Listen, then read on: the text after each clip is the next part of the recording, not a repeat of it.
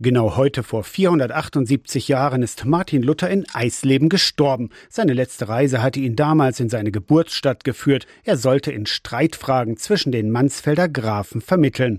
Zwar ist heute vieles bekannt über den Reformator, aber Forschung hört nie auf, sagt Thomas T. Müller, der Direktor der Luther Museen. Luther ist so eine relevante Person der Weltgeschichte, dass es immer irgendwas Neues gibt. Sei es, dass man neue Aspekte der Rezeption auftut oder dass man schaut, wie Erkenntnisse, die er vor 500 Jahren hatte, auf unser heutiges Leben auswirken. Weltweit werde über Luther geforscht. Thomas T. Müller war im letzten Jahr zu Gesprächen und Vorträgen in Südkorea, in Amsterdam und im rumänischen Sibiu. Wir sind dabei, ein internationales Netzwerk von Reformationsmuseen zu gründen und parallel dazu überlegen wir eben auch, wie wir gemeinschaftlich Forschung vorantreiben können aber auch wie wir uns auf dem Ausstellungssektor austauschen können. Seit einem Jahr ist Müller Direktor der Luthermuseen mit seinen Standorten in Wittenberg, Eisleben und Mansfeld.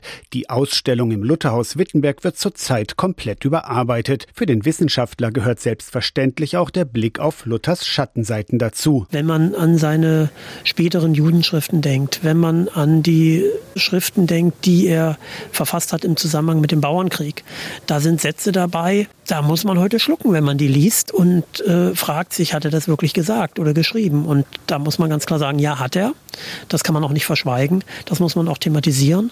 Und das wird bei der Neugestaltung der Dauerausstellung hier in Wittenberg natürlich auch eine Rolle spielen müssen. Während der Schließung und Neugestaltung wird in Wittenberg im benachbarten Augusteum die Sonderausstellung Buchstäblich Luther gezeigt. In Eisleben bietet das Museum Luthers Sterbehaus heute Mittag um 12 eine kostenlose Führung durch die Ausstellung an.